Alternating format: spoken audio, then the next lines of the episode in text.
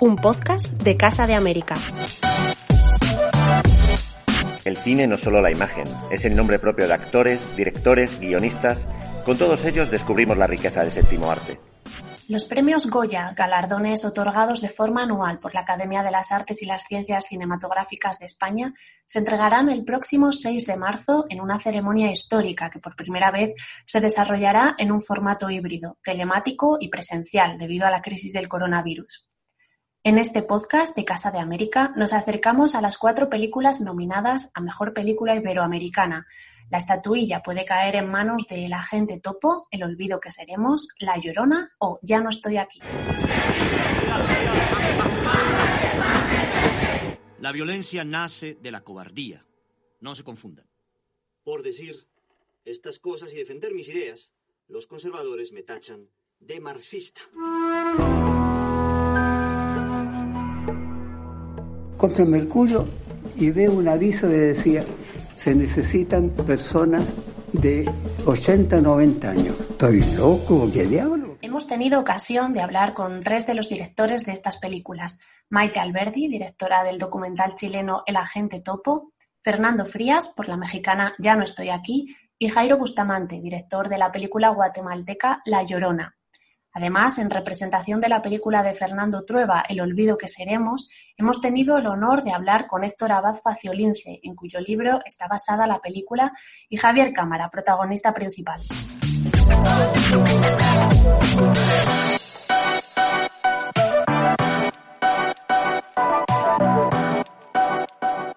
Jairo Bustamante, director de La Llorona, nos habla de su nominación a los premios Goya y del mensaje detrás de esta historia sobre el conflicto armado de Guatemala. Buenos días, soy Jairo Bustamante, director de cine guatemalteco y estoy muy contento de estar en Casa de las Américas para hablar sobre mi última película La Llorona, que está nominada a los Goya y es un honor porque es para nosotros un hecho histórico, es la primera vez que nos que nos pasa como país. Entonces, uh, súper contentos de que nuestras historias tengan estos ecos amplificadores. Entre 1982 y 1983, las Fuerzas Armadas del Estado asesinaron a un promedio de 3.000 personas al mes.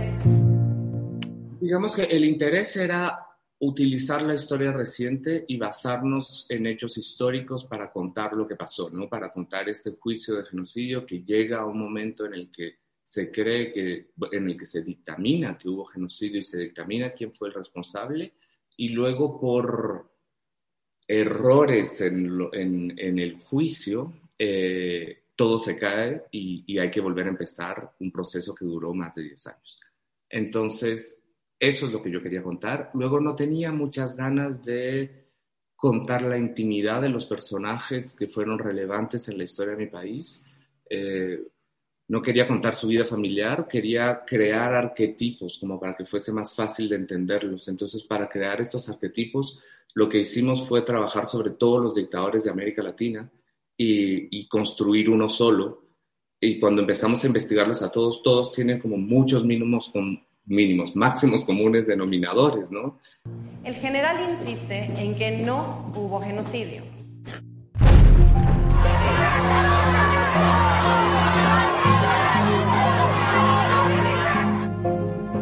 Mi papá a ti te contaba todo. Quiero saber si tú sabes lo que pasó. Lo que se quedó atrás está atrás. Cuando uno piensa que las personas que ayudan al otro y que se preocupan por los derechos humanos merecen un insulto, eh, puedes imaginar que, en estos lugares un genocidio no es cosa rara, ¿no? Entonces, desde ese punto de vista quería, quería abordarlo y también desde lo que eso implica en términos de justicia, porque en términos de justicia, cuando vos estás buscando la justicia y te mereces un insulto, eh, eso significa que estamos realmente con una necesidad de ir a buscar justicia en estas plataformas de la ficción porque no la tenemos en la vida real.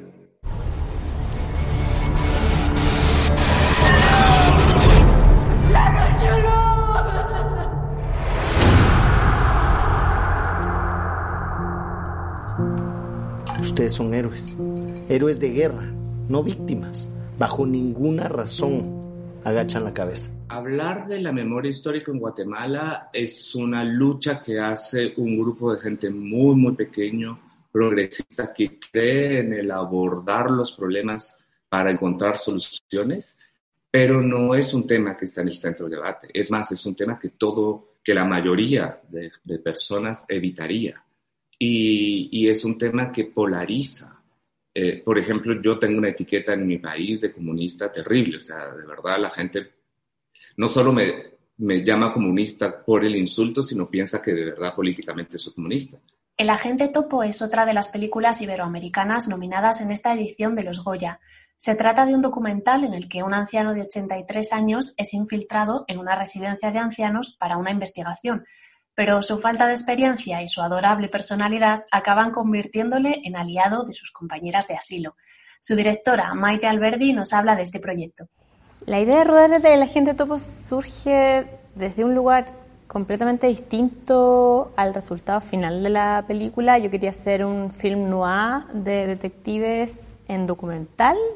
Me parecía injusto que los detectives privados fueran solo terreno de la ficción. Entonces dije, voy a ser el primer documental de una agencia de detectives privados y de agentes infiltrados. Y empecé a investigar la agencia, trabajé como asistente del detective y en ese mundo me pareció que el caso de los asilos, era, las residencias de ancianos, era el que me interesaba más. Y eh, la idea era hacer la película del caso. Y un mes antes de filmar, el agente infiltrado con el que usualmente trabajaba mi detective se rompió la cadera y el detective tiene que poner un aviso en el periódico para buscar un nuevo agente. Y ahí ya empezaron los cambios y yo nunca pensé que iba a aparecer personaje como Sergio, del cual me enamoré y que hizo que mi película de detectives dejara de ser de, detectives porque a él no le importó tanto su trabajo finalmente. Tú a contar de hoy día vas a ser un agente topo, un espía. A mí me está contratando una hija. Cree que a su madre adentro la están maltratando, que le están robando. Entonces tú vas a ser mi socio. Sí, tiene tantos temas la película, yo creo, pero la soledad de la tercera edad yo creo que es lo transversal. Aquí no hay un discurso unívoco sobre la tercera edad, como yo no podría decir todas las personas mayores son de cierta manera, porque la película parte con una escena donde hay muchos adultos mayores buscando un trabajo a sus 85 años y con ganas de estar activos y con ganas de ser parte de la sociedad.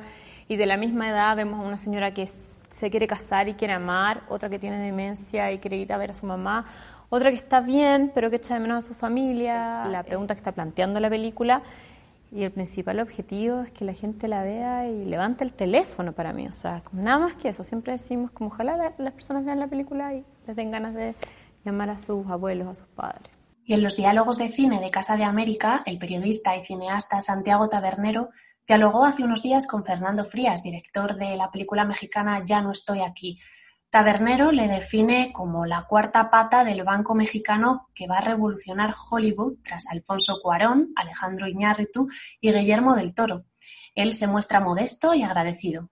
Con lo, que me encuentro día con día, más allá de, un cansancio, es como con una sensación de gratitud y, y, de sorpresa. Ha habido momentos de mucho nerviosismo por este, porque por esta cuestión de, ¿vas a ser la que, la que México escoge para, para ir a los Goya o no? O porque los Arieles, y son cosas como que yo ni tenía emocionalmente presupuestadas, pero que de alguna manera de repente te encuentras ahí en una situación como pues de competencia, ¿no? Y, y, vas, y pues no es algo para lo que esté preparado o entrenado eh, de ninguna forma, pero entonces sí, sí lo vivo muy como a flor de piel, muy nervioso. Ya no estoy aquí, disponible en Netflix desde el 22 de mayo de 2020 y con la que el director se llevó a casa 10 premios Ariel, narra la historia de Ulises Samperio, un chico mexicano de 17 años que tras un malentendido con el cártel local se ve obligado a emigrar a Nueva York, dejando atrás a su familia, a su pandilla y a la música que tanto ama, la cumbia. Me, me interesó mucho tratar de hacer como una una especie de analogía en la que yo decía, las cumbias rebajadas representan como una intención de, querer detener el tiempo, que se hagan más lentas, no quiero que acabe, no quiero que dejes de bailar porque no hay, no quiero dejar de bailar porque, porque sé que no hay futuro.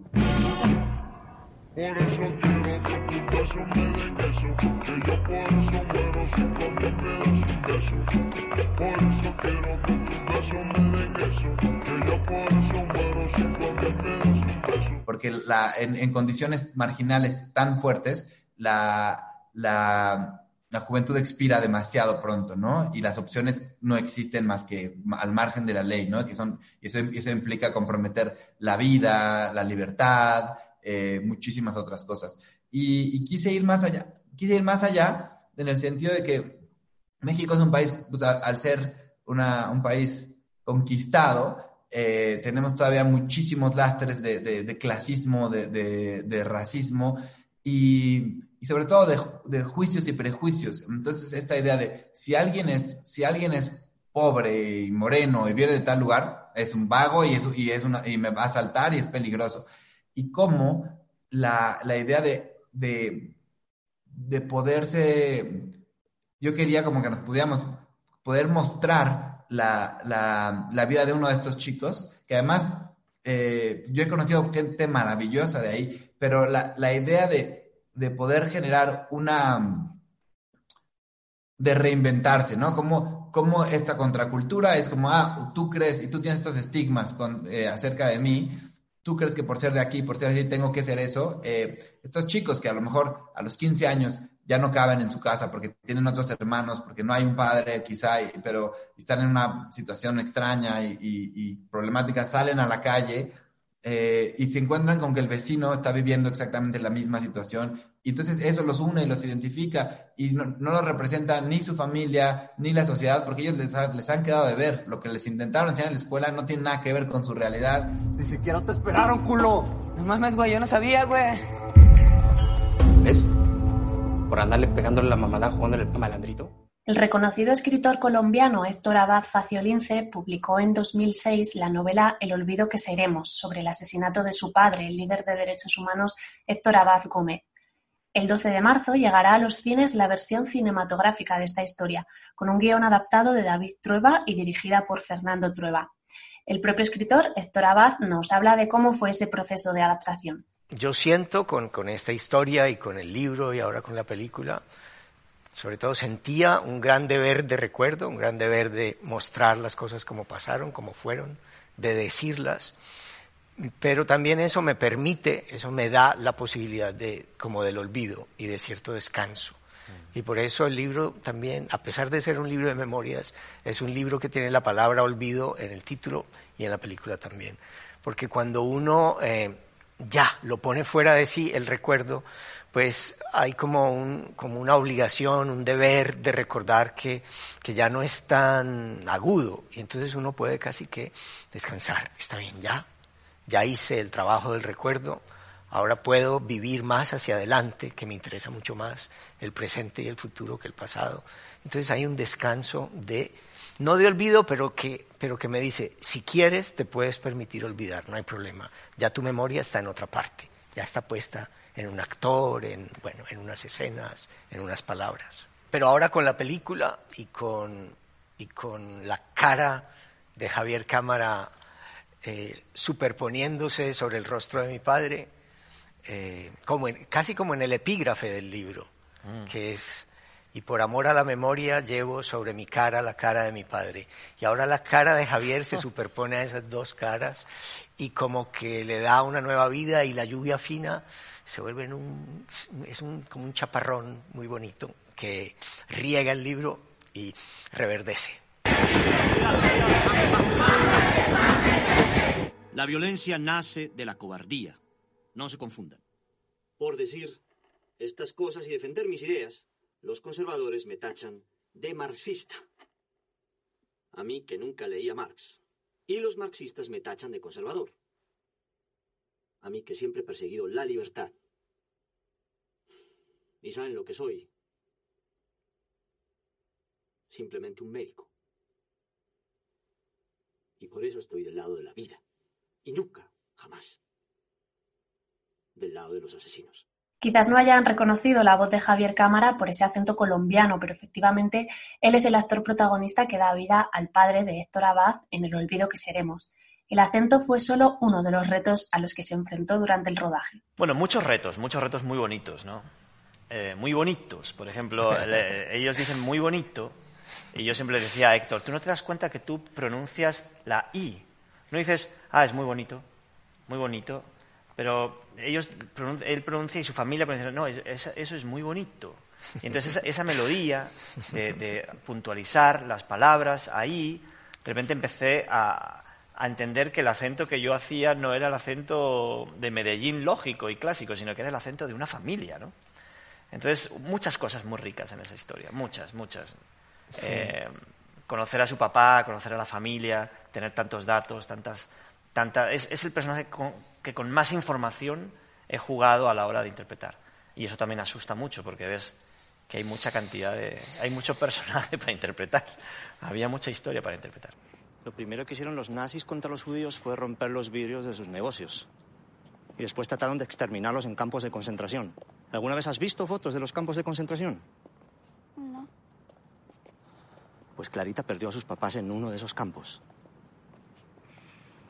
Un día de estos te muestro fotos para que sepas cómo eran. Mañana.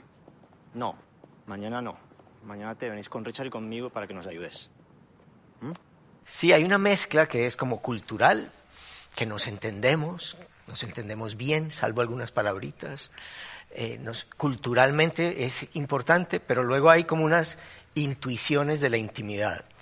Yo creo que era muy bueno que fuera, que hubiera una visión lejana, española, de esta historia, de esta película y de ese país.